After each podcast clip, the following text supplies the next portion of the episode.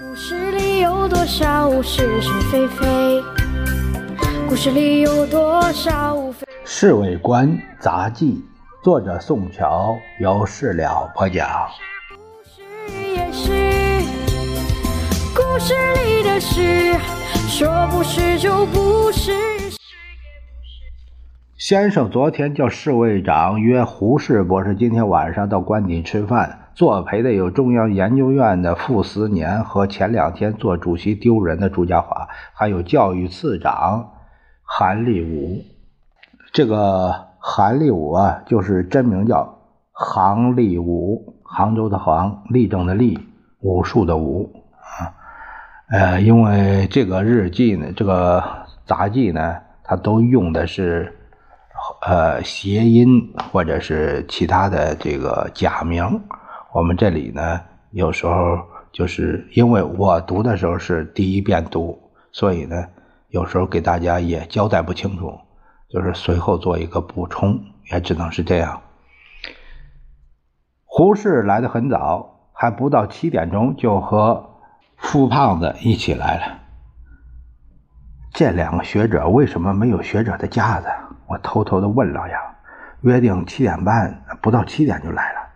学者啊更懂得做官的要领，和先生约会当然来的越早越好。啊，你们来的真早啊！朱家骅和杭立武是七点一刻到的。我弄错了，胡适有点不好意思，以为约定的是七点。我们胡博士是美国派头，约会最遵守时刻。傅斯年接上一句。他的山东口音很重，听来怪可笑的。七点半整，先生和夫人一同出来。啊啊啊！先生和他们一握手。你们等了很久了吧？没有没有。胡适连忙说，头摇得像拨浪鼓。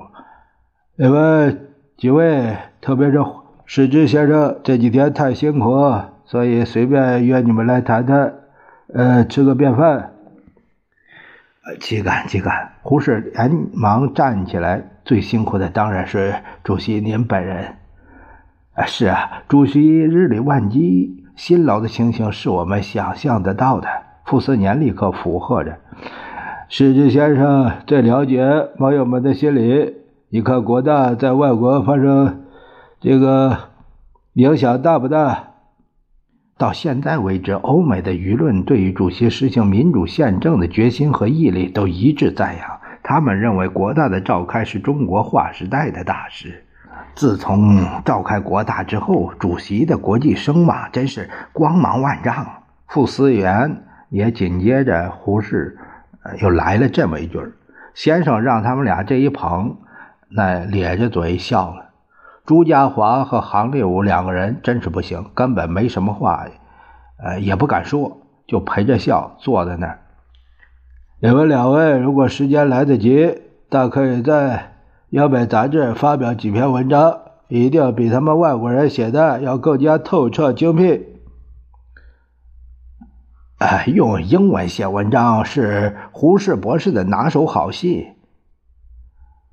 傅斯年右手指着胡适：“如果时间允许，我我一定要写。”胡适点点头。在饭桌上，他们没谈什么，很快就吃完了饭。等他们告辞的时候，先生把胡适拉到一边，很低声的，不知道说了一些什么。故事里的事，说是就是不是也是故事里的事。